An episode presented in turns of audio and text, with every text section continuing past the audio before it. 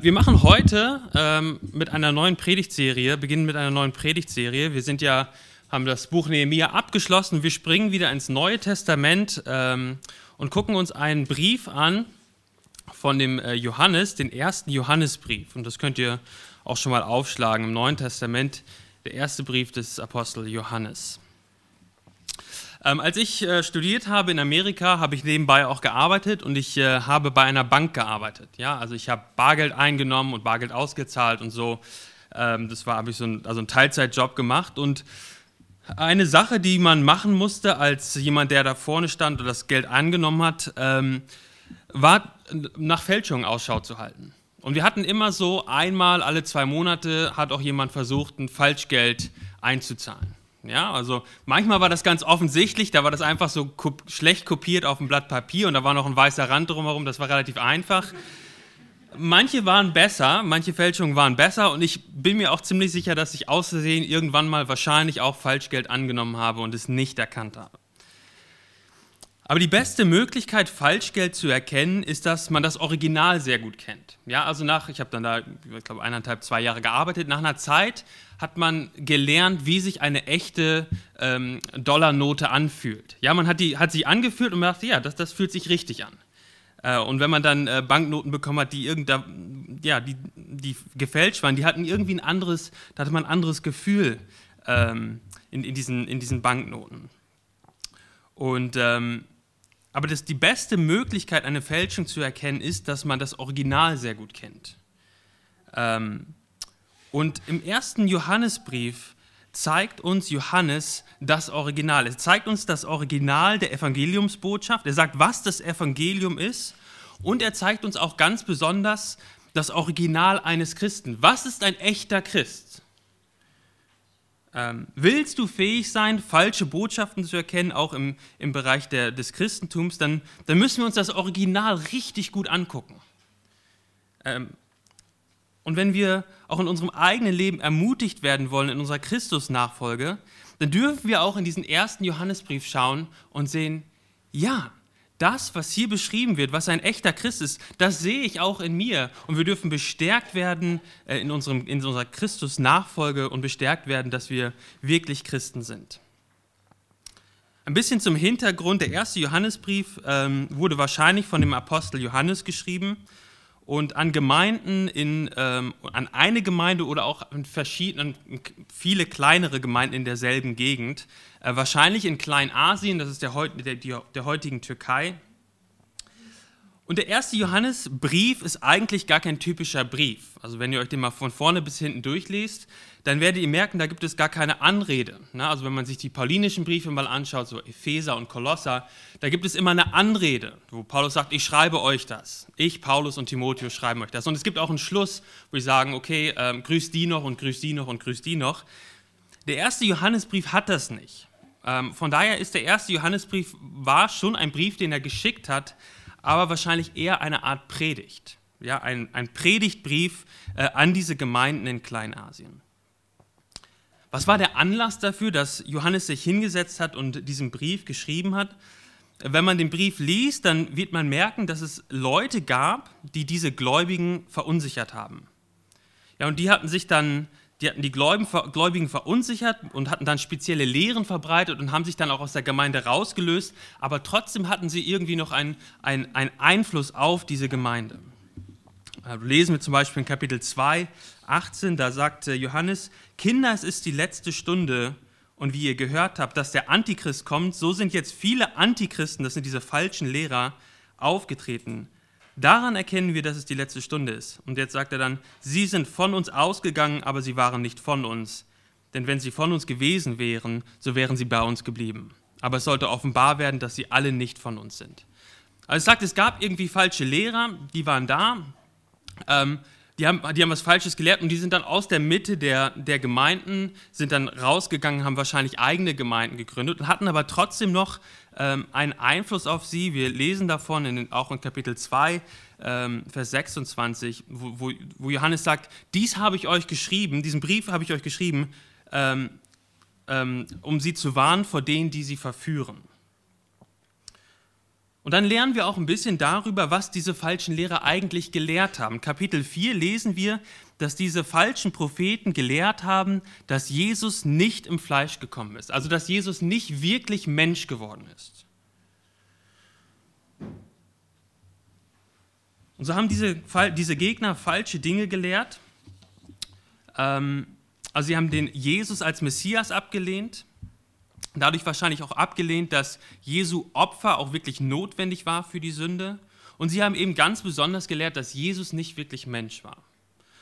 Und wahrscheinlich kam das daher, dass sie angefangen haben, auch in ihrem Denken über die Welt Folgendes zu denken. Sie haben angefangen zu denken, dass alles, was geistlich ist, das ist gut und alles, was irgendwie mit Materie zu tun hat, alles Fleischliche, das ist irgendwie ein bisschen schlecht.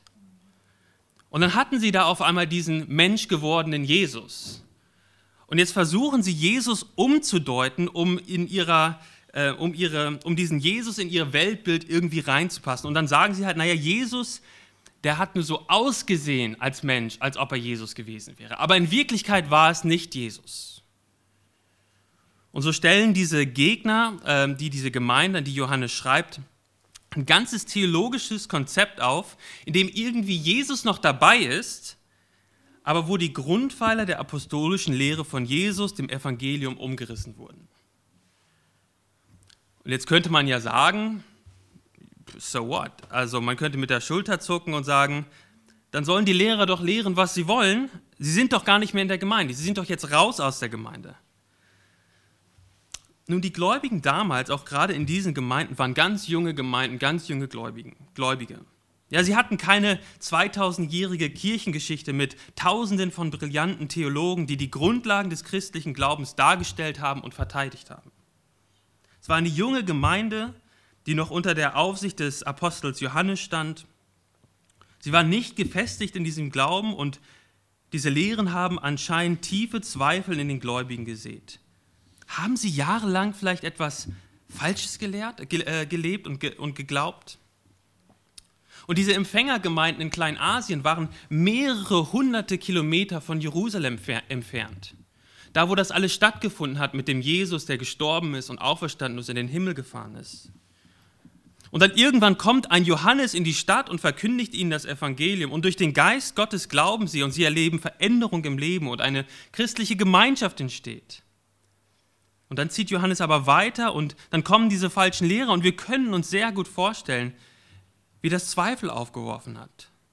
War das alles richtig, was wir da von Johannes gehört haben? Oder haben diese falschen Lehrer doch vielleicht recht? Haben wir uns das vielleicht alles nur eingebildet?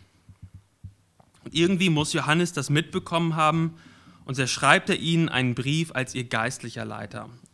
Und äh, wenn ihr eine Bibel vor euch habt, guckt mal in Kapitel 5, Vers 13, da nennt uns Johannes unter anderem einen Grund, warum er ähm, den, den Gemeinden geschrieben hat. Was war der Anlass für diesen Brief? Kapitel 5, Vers 13.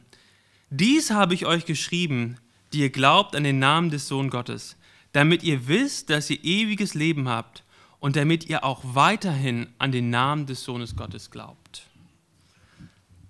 Und man hört förmlich das pastorale Herz in, in, Johannes, diese Gemeinde zu ermutigen und zu stärken und zu sagen, nein, das, was ihr glaubt, ist das wahre Evangelium.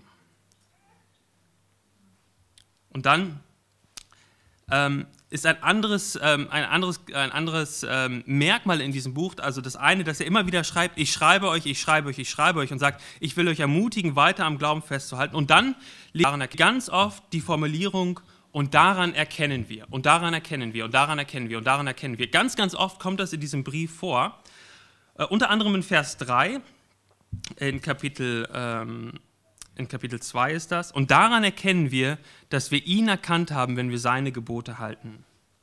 Er sagt, daran erkennt man einen echten Christen, dass einem echten Christen die Gebote Gottes nicht egal sind.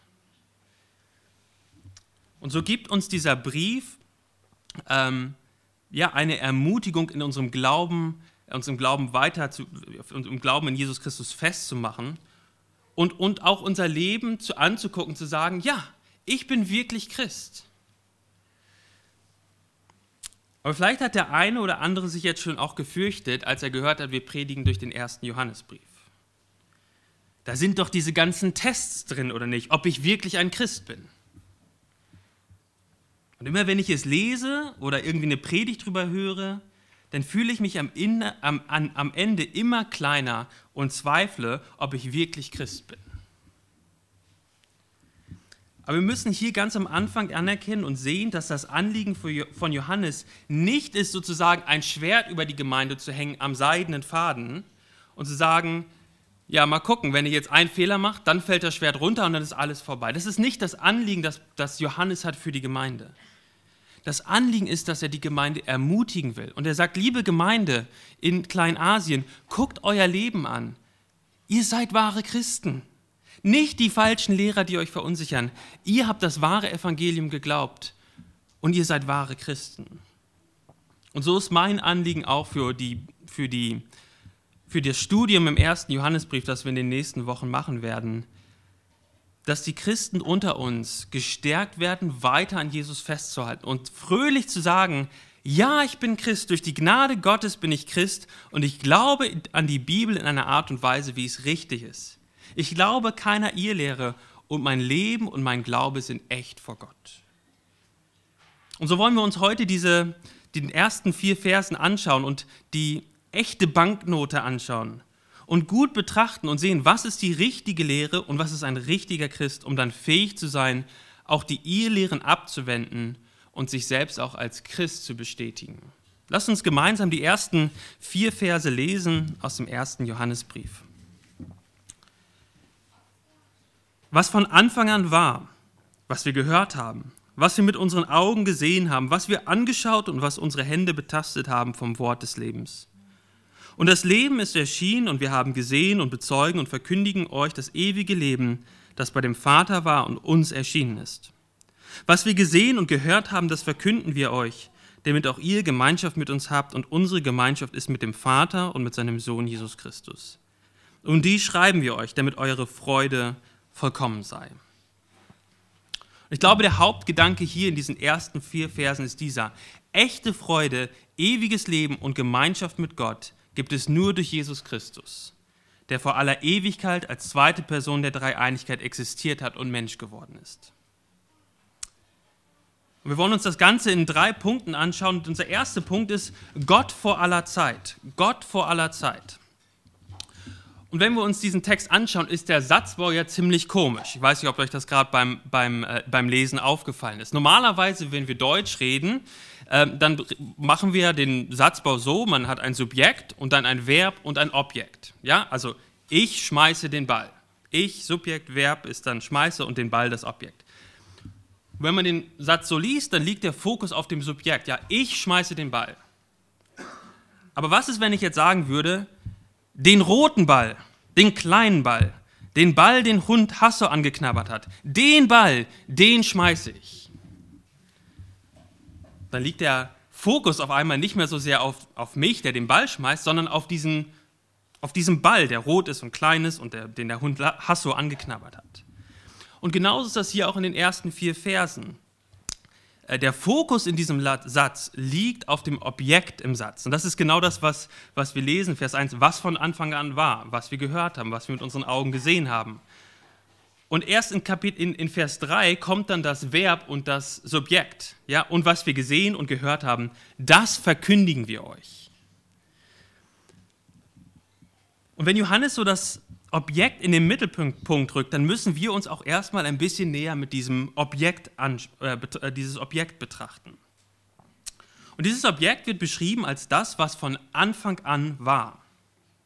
Und Johannes lässt erst einmal offen, was das ist. Was war es denn, das von Anfang an war? Und wenn wir weiterlesen, dann ist es etwas, was, was Johannes und äh, die anderen Apostel, also was wir gehört haben. Okay, also das, was von Anfang an war, was wir gehört haben, also vielleicht eine Botschaft oder ein Wort, das irgendwie am Anfang war. Aber dann die nächsten Beschreibungen dieses Objektes machen deutlich, dass es sich um etwas Physisches gehandelt hat, nicht nur um eine Botschaft. Das, was unsere Augen gesehen haben, also ja nicht nur im übertragenen Sinne mit inneren Augen gesehen, sondern wirklich mit, mit den physischen Augen haben wir das gesehen. Wir haben es betrachtet, angeschaut, wir haben uns, uns mit den, äh, das, was wir mit unseren Händen betastet haben, vom Wort des Lebens. Und wenn man jetzt seine Bibelkenntnis äh, ein bisschen anstellt, wird auf einmal die Verbindung deutlich, die Johannes hier macht zum Johannesevangelium, wo er sagt, das Wort wurde Fleisch und wohnte unter uns. Und wer war das Wort? Das Wort war kein anderer als Jesus Christus. Also das, was von Anfang an war, war also nicht nur eine Botschaft, die von Anfang an verkündigt wurde. Das, was von Anfang an war, ist das, was sie angefasst und angeschaut haben. Und was sie angeschaut und angefasst haben und was von Anfang an war und was sie gehört haben, war kein anderer als Jesus Christus. Und diese Worte, was von Anfang an war, da, da klingelt das auch in unserem Bibelgedächtnis. Okay, Johannes 1, Vers 1, im Anfang war das Wort und das Wort war bei Gott und das Wort war Gott. Da wird auch Jesus beschrieben, der vom im Anfang war. Und dann 1. Mose 1, Vers 1. Im Anfang schuf Gott Himmel und Erde. Und das, was Johannes hier deutlich machen will, ist, dass Jesus, das lebendige Wort, schon immer existiert hat. Bevor das Wort anfassbar sehbar war, hat Jesus in aller Ewigkeit mit dem Vater und dem Heiligen Geist existiert. Jesus ist Gott. Und dann lesen wir in anderen Briefen, wie Jesus derjenige ist, der alles geschaffen hat. Im Kolosserbrief lesen wir das. Er hat alles geschaffen und er erhält alles und alles ist für ihn und durch ihn geschaffen und alles hat seinen Bestand in ihm. Jesus, der vor Ewigkeiten her existiert hat, ist derjenige, der das Universum, Universum ins Leben gesprochen hat.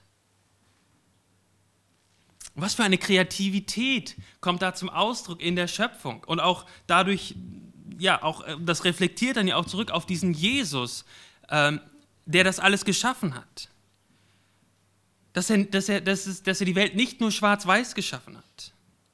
Also wir Menschen, das habe ich nachgelesen, habe ich nicht nachgezählt, ähm, wir Menschen können, so sagt man, 20 Millionen unterschiedliche Farbtöne unterscheiden. Ja, es gibt verschiedene Farben und dann, die, wenn man die Intensität dieser Farben verändert und dann irgendwie noch die Helligkeit, dann können die Menschen mit ihrem Auge etwa 20 Millionen verschiedene und unterschiedliche Farbtöne unterscheiden.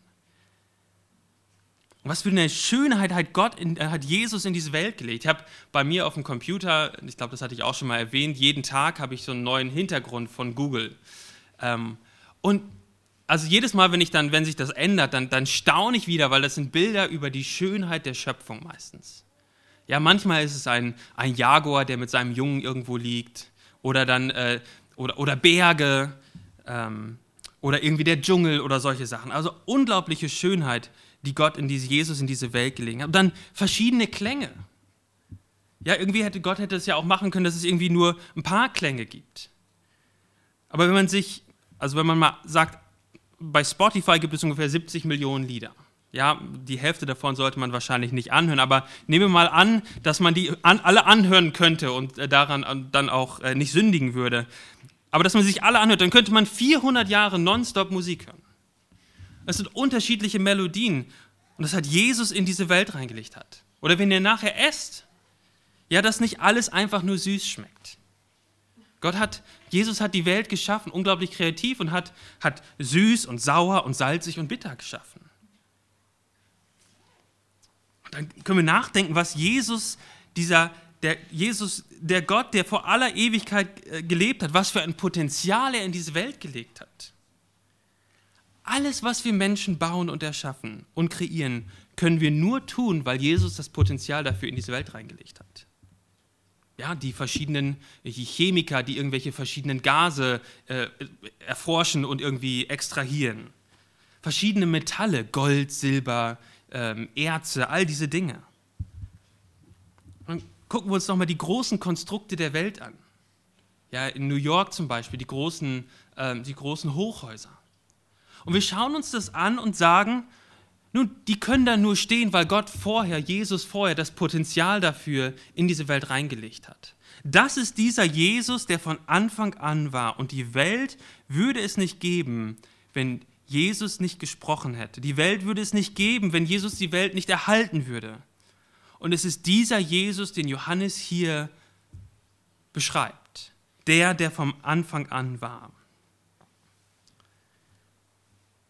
Das war unser erster Punkt. Jesus, der der von Ewigkeit her ist. Und der zweite Punkt ist, Jesus, Gott und Mensch und dieser Gottmensch Jesus wird verkündigt in der ganzen Welt. Und es ist ja interessant, ähm, dass Gott das so geführt hat, dass wir tatsächlich in der Adventszeit einen Text haben, wo es um die Menschwerdung von Jesus geht. Er passt richtig gut in die Adventszeit. Gott wird Mensch in Jesus Christus und kommt auf unsere Welt. Dieser Jesus, der vor Ewigkeit her Gott war, wird Mensch. Er ist bereit, selbst in diese Welt zu gehen, in die Welt zu kommen als Geschöpf. Und Jesus hört aber nicht auf, gleichzeitig auch Gott zu sein. Und das ist auch ein Geheimnis in der Bibel, wie auch die Dreieinigkeit, die wir nicht komplett verstehen. Aber Jesus ist ganz Gott und nimmt gleichzeitig auch noch eine menschliche Natur auf sich. Und so ist er ganz Mensch und ganz Gott. Jesus hat als, auch als Mensch nie aufgehört, vollständig und voll Gott zu sein. Ja, auch als Baby in der Wiege hat er weiterhin in seiner göttlichen Natur die Welt in seiner, in seiner Hand gehalten. Und Jesus wusste gemäß seiner göttlichen Natur alle Dinge, aber gemäß seiner menschlichen Natur, die er, die er, die er, die er angezogen oder die er, die er zu sich genommen hat, musste er Dinge lernen. Als Baby konnte Jesus nicht sprechen. Jesus musste, zu, musste lernen zu sprechen. Und so wird Jesus, der vor Ewigkeiten her existiert hat, wird Mensch und ist gleichzeitig, als er Mensch geworden ist, immer noch ganz Gott. Es gibt ein englisches Weihnachtslied, ähm, das es richtig gut zum Ausdruck bringt. Das gibt es auch übrigens in deutscher Sprache und auch in, oder in deutscher Übersetzung, auch in russischer Übersetzung, ähm, wenn ihr euch das mal bei YouTube anhören wollt. Ähm, das Lied auf Englisch heißt Mary Did You Know? Also Maria ahntest du. Und, und zwei Strophen möchte ich euch davon vorlesen, weil die etwas von dieser Schönheit ausdrücken, dass Jesus ganz Mensch und ganz Gott war. Maria, ahntest du, dass dein kleiner Sohn einst über Wasser gehen wird? Hast du es geahnt, dass dein kleiner Sohn unsere Kinder retten wird? Dass dein Kind, dem du Leben gabst, dir neues Leben gibt? Dein Kind, das du getragen, dich einmal tragen wird? Maria, ahntest du, dass durch deinen Sohn die ganze Welt gemacht ist? Hast du es geahnt, dass durch deinen Sohn die Völkerwelt regiert wird? Ahntest du, dass dein kleiner Sohn als Lamm die Sünde trägt? Denn das Kind auf deinen Armen ist Gott der Herr. Johannes sagt, wir haben diesen Jesus gehört, wir haben ihn mit unseren Augen gesehen, wir haben ihn, wir haben ihn angeschaut, andächtig betrachtet, wir haben ihn angefasst. Dieser Jesus ist Mensch geworden. Und wir wissen, Johannes schreibt hier in der Wir-Form, damit meint er wahrscheinlich unter anderem auch die anderen Apostel, zumindest diejenigen, die Jesus ähm, von Angesicht zu Angesicht gesehen haben. Und Johannes war drei Jahre lang mit Jesus unterwegs. Sie haben seine Predigten gehört. Sie haben sich auch wahrscheinlich umarmt oder auch wahrscheinlich, wie das in der damaligen Zeit üblich war, sich geküsst zur Begrüßung. Ähm, sie haben seine Allmacht gesehen, wie er auf dem Wasser geht. Und dann haben sie aber auch die dunkelste Stunde von Jesus mitbekommen. Besonders von Johannes lesen wir das, wie er am Ende des Johannesevangeliums vor dem Kreuz von Jesus steht und mit Jesus spricht. Johannes hat gesehen, wie der, der über das Wasser gehen konnte, an einem römischen Kreuz hing und starb. Und dann hat Johannes wahrscheinlich auch gesehen, wie Jesus vom Kreuz genommen wurde, in Grabtücher und wohlriechende Gewürze einbalsamiert wurde. Und wahrscheinlich haben sie sogar auch da den toten Körper von Jesus noch angefasst. Und dann haben sie gesehen, wie das Grab, wie an das Grab gelegt wurde. Und dann haben sie gesehen, wie dieser dicke, fette Stein vor den Eingang gerollt wurde. Und dann nach drei Tagen steht Jesus auf aus den Toten. Und Johannes und die anderen Jünger, so lesen wir in den Evangelien, haben den auferstandenen Jesus gesehen. Jesus ist ja nicht als Geist auferstanden und hat den Körper irgendwie im Grab gelassen.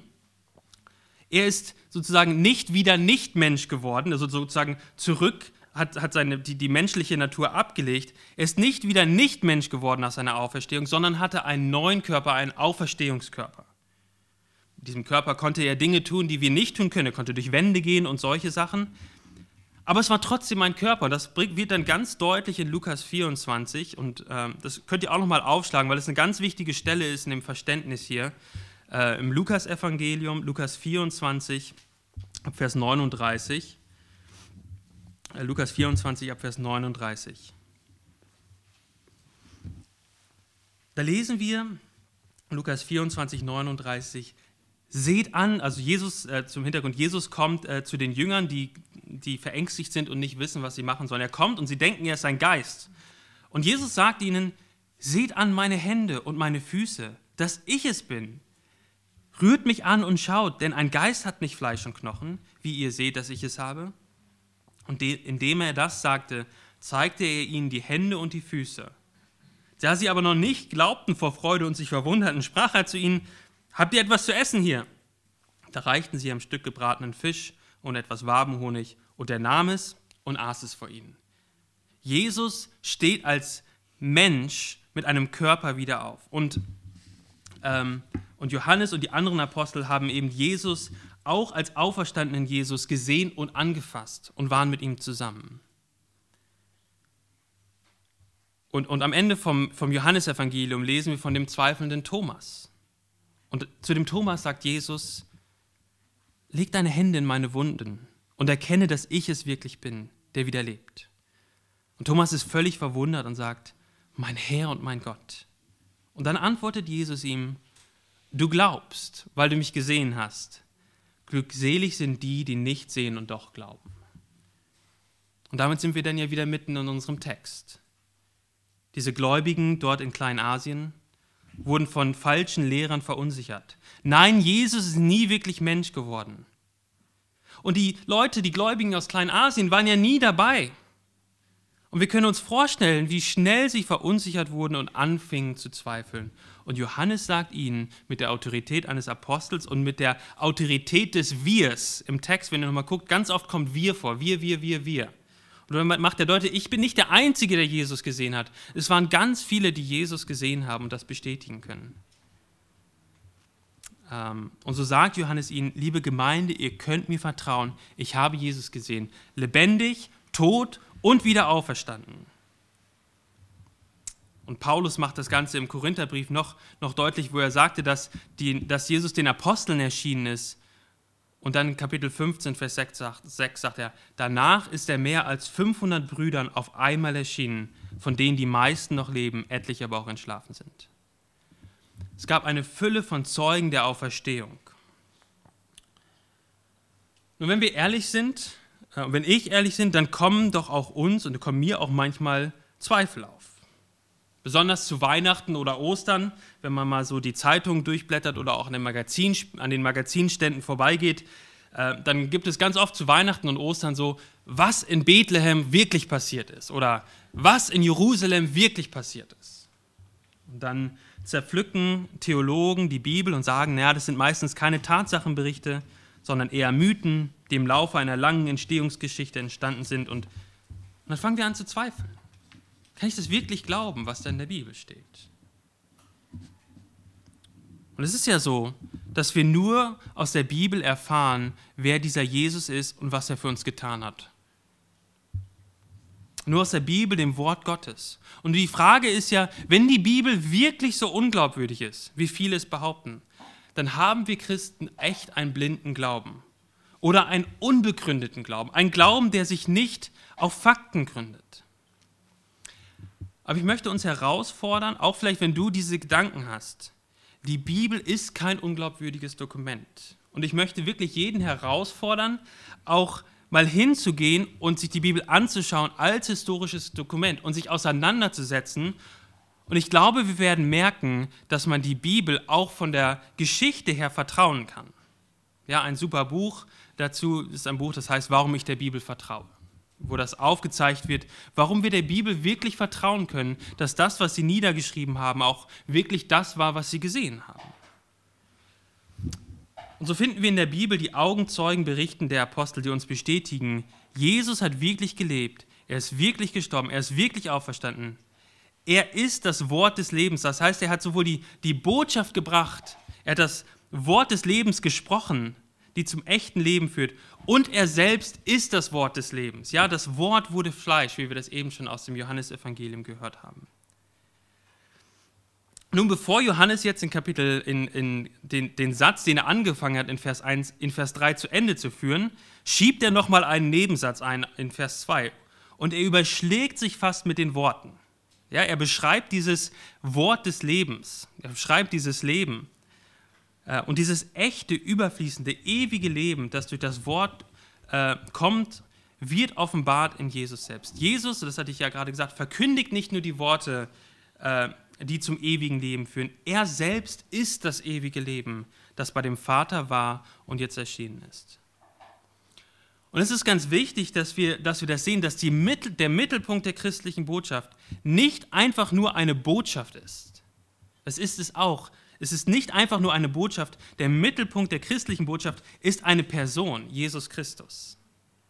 So lesen wir, wie Paulus zum Beispiel sagt ähm, in, in, in Apostelgeschichte, dass er diesen Jesus, den ich euch verkündige, oder dass dieser Jesus, den ich euch verkündige, der Christus ist.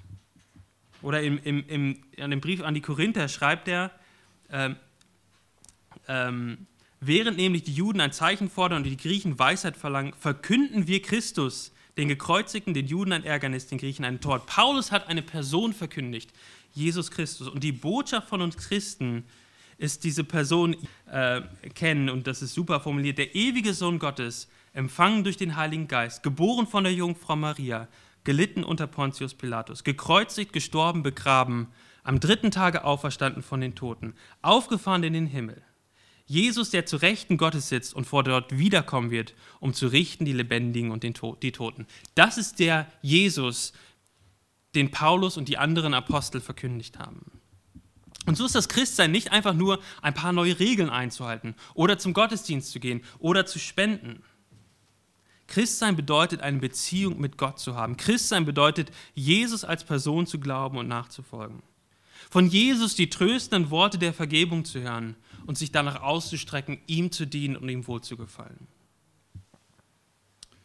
Nun, wie geht das jetzt? Wie, wie tritt man in eine solche Beziehung zu Gott? Und das sagt, sagt Johannes dann hier in Kapitel 3, in Vers 3.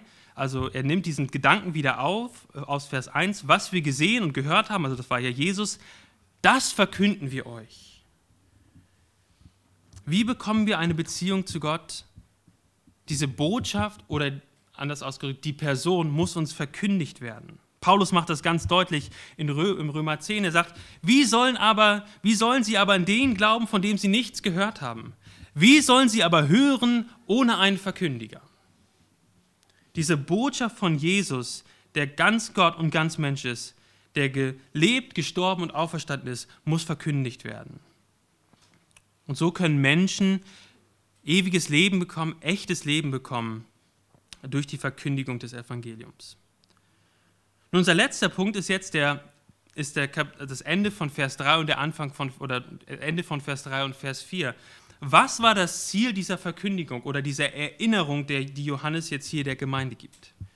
Und sehen wir zwei Dinge am Ende von Vers 3. Das erste ist Gemeinschaft, dass sie Gemeinschaft mit, den, mit uns haben, also mit Johannes und den, den anderen Aposteln. Und unsere Gemeinschaft ist mit dem Vater und mit dem äh, und mit seinem Sohn Jesus Christus, also Gemeinschaft, Ende von Vers 3 und Vers 4, das, der andere Grund, warum er ihnen schreibt und es verkündigt, ist, damit, sie, damit ihre Freude vollkommen sei. Nochmal als Erinnerung an die Situation der Gemeinde, die Frage war ja, glauben wir richtig, gehören wir wirklich zu Gott? Und in diese Situation sagt Johannes, wir haben euch das verkündigt, damit ihr mit uns denjenigen die, mit denjenigen, die Jesus als Augenzeugen gesehen haben, Gemeinschaft habt. Und wisst ihr, was unsere Gemeinschaft ist? Unsere Gemeinschaft ist mit dem Vater und mit seinem Sohn Jesus Christus. Und wenn ihr das glaubt, was ich euch verkündigt habe, dann gehört ihr zu dieser Gemeinschaft dazu. Eine Riesenermutigung für diese Gläubigen. Zu hören, dass sie, dass, sie, dass sie nicht falsch geglaubt haben, sondern dass sie richtig geglaubt haben und dazugehören. Und Gemeinschaft hier meint auch nicht nur mal abhängen oder so, ja, sich mal treffen. Gemeinschaft hier meint eine innige Verbindung durch Jesus Christus. Und als du Christ wurdest, da wurdest du Kind Gottes und gleichzeitig Bruder und Schwester. Und ich habe das, glaube ich, hier auch schon mal dieses Beispiel genannt. Unsere Tochter Fenley, unsere zweite, äh, war sie zuerst unsere Tochter und dann in einem zweiten Schritt die Schwester von Nora? Nein. Ja, also zur gleichen Zeit, wo sie Tochter geworden ist, ist sie auch Schwester geworden. Ähm, da gab es keinen kein Unterschied. Es war, es war klar, sie, sie ist Tochter und sie wird gleichzeitig auch, auch, auch, auch Schwester. Und da, wo du Christ geworden bist, hast auch du eine neue Familie bekommen. Eine Familiengemeinschaft, Brüder und Schwestern in Christus, die genauso wie du Jesus Christus vertrauen und ihm nachfolgen. Und es ist ganz interessant, dass Johannes hier mit diesen Gedanken auch diesen Gedanken aufgreift, weil er später sagt, ähm, dass diejenigen, dass man Gott nicht liebt, wenn man seinen Bruder oder seine Schwester nicht liebt. Also du liebst Gott nicht, wenn du deinen Bruder oder deine Schwester nicht liebst. Und der Grund dafür, den haben wir jetzt hier schon in den ersten Versen. Der Grund ist, dass diese beiden Dinge untrennbar zusammengehören. Meine Kindschaft als, als Sohn und Tochter Gottes und meine Zugehörigkeit zur Familie Gottes als Schwester und Bruder. Und so war es eben eine unglaubliche Ermutigung für diese Christen. Wir gehören zu Gott und haben Gemeinschaft untereinander und mit Johannes und den anderen Augenzeugen, weil wir Jesus glauben. Und das darf dich auch ermutigen. Ja, wenn du Jesus vertraust, dann bist du Kind Gottes, lebst in Gemeinschaft mit Gott und mit allen anderen, die Jesus Christus auch vertrauen. Und gewisserweise gilt das für alle Christen, für alle Gläubigen aller Zeit. Wir haben Gemeinschaft mit allen Gläubigen, die in, wir, sind, wir sind alle sozusagen ein Leib Christi, alle, die Jesus vertrauen, ob wir jetzt aus Nordkorea kommen oder aus Deutschland oder Amerika. Und diese Gemeinschaft wird einmal deutlich werden, wenn wir im Himmel sind und als versammelte Gemeinde vor Jesus stehen. Aber bis dahin findet diese Gemeinschaft, von, auch von der hier Johannes spricht, unter unter Gläubigen Ausdruck in der lokalen Gemeinde. Und deswegen ist es auch so gefährlich, wenn Christen manchmal meinen, sie könnten ohne Gemeinde auskommen. Ja, also ich kann Jesus auch ohne Gemeinde haben. Ich habe Gemeinschaft mit Jesus und das reicht mir. Und dann müssen wir von, von 1. Johannes sagen, das geht nicht. Du kannst nicht Gemeinschaft mit Gott haben und gleichzeitig sagen, dass du keine Gemeinschaft mit deinen Geschwistern haben willst. Johannes sagt, so, und du vergisst einen ganz wichtigen Aspekt. Du bist auch Bruder und Schwester. Und wo du lebst, äh, und, wo, und, und wo lebst du es, dein Bruder sein und Schwester sein? Auf dieser Erde. Du lebst es in der Gemeinde der Gläubigen. Das ist der erste Grund, den Johannes hier gibt, warum, warum er ihnen da schreibt. Damit auch ihr Gemeinschaft mit uns habt und unsere Gemeinschaft ist mit dem Vater und mit seinem Sohn Jesus Christus. Der zweite Grund, den er gibt, ist dann in Vers 4 damit, ihr Freude, damit ihre Freude vollkommen sei. Ja, also Vers 4, und die schreiben wir euch, damit eure Freude vollkommen sei. Sie soll ganz voll sein, diese Freude. Nun, damit meint er eine Freude, die sich nicht in äußeren Umständen gründet, sondern eine Freude, die direkt daraus kommt oder sich darauf gründet, ähm, was Jesus ist und was Jesus getan hat. Eine Freude, die, die nicht von äußeren Umständen beeinflusst wird, weil diese Freude sich eben auf das gründet, was Jesus getan hat. Und was Jesus getan hat, ist vollbracht. Es ist vollendet. Es ist sicher. Eine Freude, die niemals aufhören wird, weil Jesus ausreicht. Und jede Freude in diesem Leben, die sich nur auf dieses Leben beschränkt, kann nie vollkommen sein. Ja, jedes Mal, wenn wir uns über etwas Irdisches freuen, etwas, was uns Freude bereitet, auch vielleicht zu Recht Freude bereitet, dann ist darin schon eingebaut, dass diese Freude einmal aufhören wird.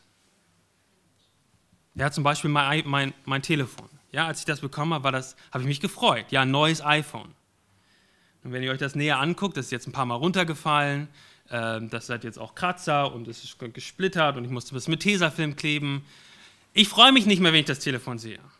Aber vor einer gewissen Zeit, vor ein paar Jahren, habe ich mich darüber richtig gefreut. Alles in dieser Welt, das uns Freude bringt, wird irgendwann enden. Und du wirst, wenn du älter wirst, langsam aber sicher deine Fähigkeit verlieren, zu riechen, zu schmecken, zu sehen. Und, und es ist eine, zum Beispiel auch als, für mich als Vater von jungen Kindern, es ist eine Riesenfreude für mich, Nora und Fanny zu sehen, ja, wie sie durch das Haus laufen und und Krach machen auch manchmal. Das nervt mich auch manchmal, aber eigentlich freut es mich, ne, dass, sie, dass ich meine Kinder sehen kann, wie sie da herumspielen und sich, sich am Leben erfreuen. Aber am Ende meines Lebens werde ich vielleicht nur noch mit meinen Händen das Gesicht meiner Kinder betasten können, weil ich nicht mehr sehen kann. Alles, was uns Freude bringt auf dieser Erde, wird irgendwann mal vergehen. Aber diese Freude, von der Johannes hier spricht, soll vollkommen sein, ganz sicher sein. Und es ist eine Freude, die auch jetzt schon in diesem Leben zur Fülle kommen soll. Und es ist diese Freude mitten in den Anfechtungen und Schwierigkeiten, dass wir wissen dürfen, in eurem ganzen Leben, dass wir wissen dürfen, dass wir in Christus Gemeinschaft mit Gott haben und mit unseren Geschwistern. Und unsere Freude kann vollkommen sein, weil wir wissen, dass wir, dass wir wie Jesus auch von den Toten auferstehen werden und für immer mit ihm in der Gemeinschaft mit Gott und unseren Geschwistern leben werden. Eine Freude, die niemals enttäuscht werden wird. Du wirst bei Jesus, Jesus wird dich in, dem, in dieser Sache niemals enttäuschen.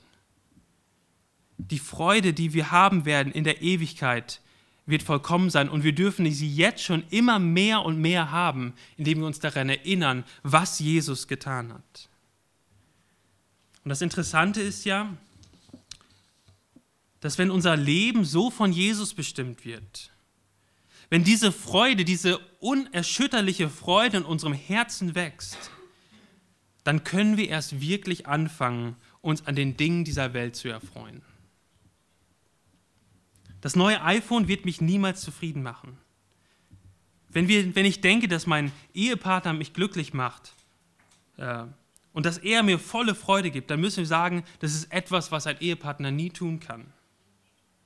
Und wenn ich meine letztendliche Lebensfreude in der Freude an meinen Kindern suche, dann wird es dazu führen, dass ich in lebender Angst lebe, sie zu verlieren. Und das Leben wird langsam aber sicher von mehr und mehr Angst bestimmt, anstatt von Freude. Weil wir immer Angst haben, jetzt freue ich mich an dieser Sache. Aus früher oder später alles in dieser Welt hinter mir lassen, was mir Freude gemacht hat.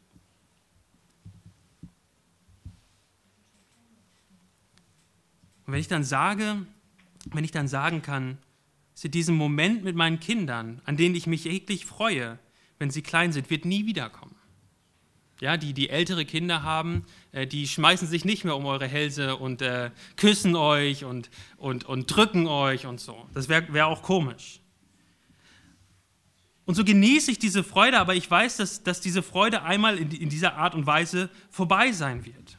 Und wenn ich darin meine Freude fürs Leben suche, dann werde ich immer denken, es ist schön, aber es wird vergehen. Aber wenn ich durch Christus eine Freude habe, die vollkommen ist, weil sie sich in eine Sache gründet, ähm, die, auf, die niemals vergehen wird, dann kann ich auch die anfangen, die Freuden des Lebens als Geschenke der Gnade Gottes annehmen und genießen. Ich muss nicht mehr diesen Dingen letztendliche Bedeutung zumessen und sagen müssen, wenn das nicht mehr da ist, dann verliere ich meine, mein, meinen Sinn im Leben und meine Freude. Paulus, äh, Johannes schreibt, ich schreibe euch das, damit eure Freude völlig sei.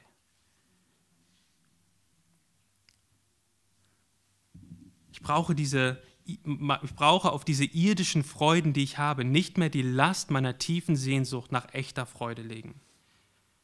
Diese Freude wird gestillt in Christus und in der Gemeinschaft mit den Gläubigen. Und dann dürfen wir anfangen, das zu genießen, was Gott uns an guten Gaben auch auf dieser Welt schenkt, ohne ihnen letztendliche Bedeutung oder letztendliche Erfüllung des Lebens beizumessen, weil wir wissen, diese Dinge werden, werden es nicht halten können.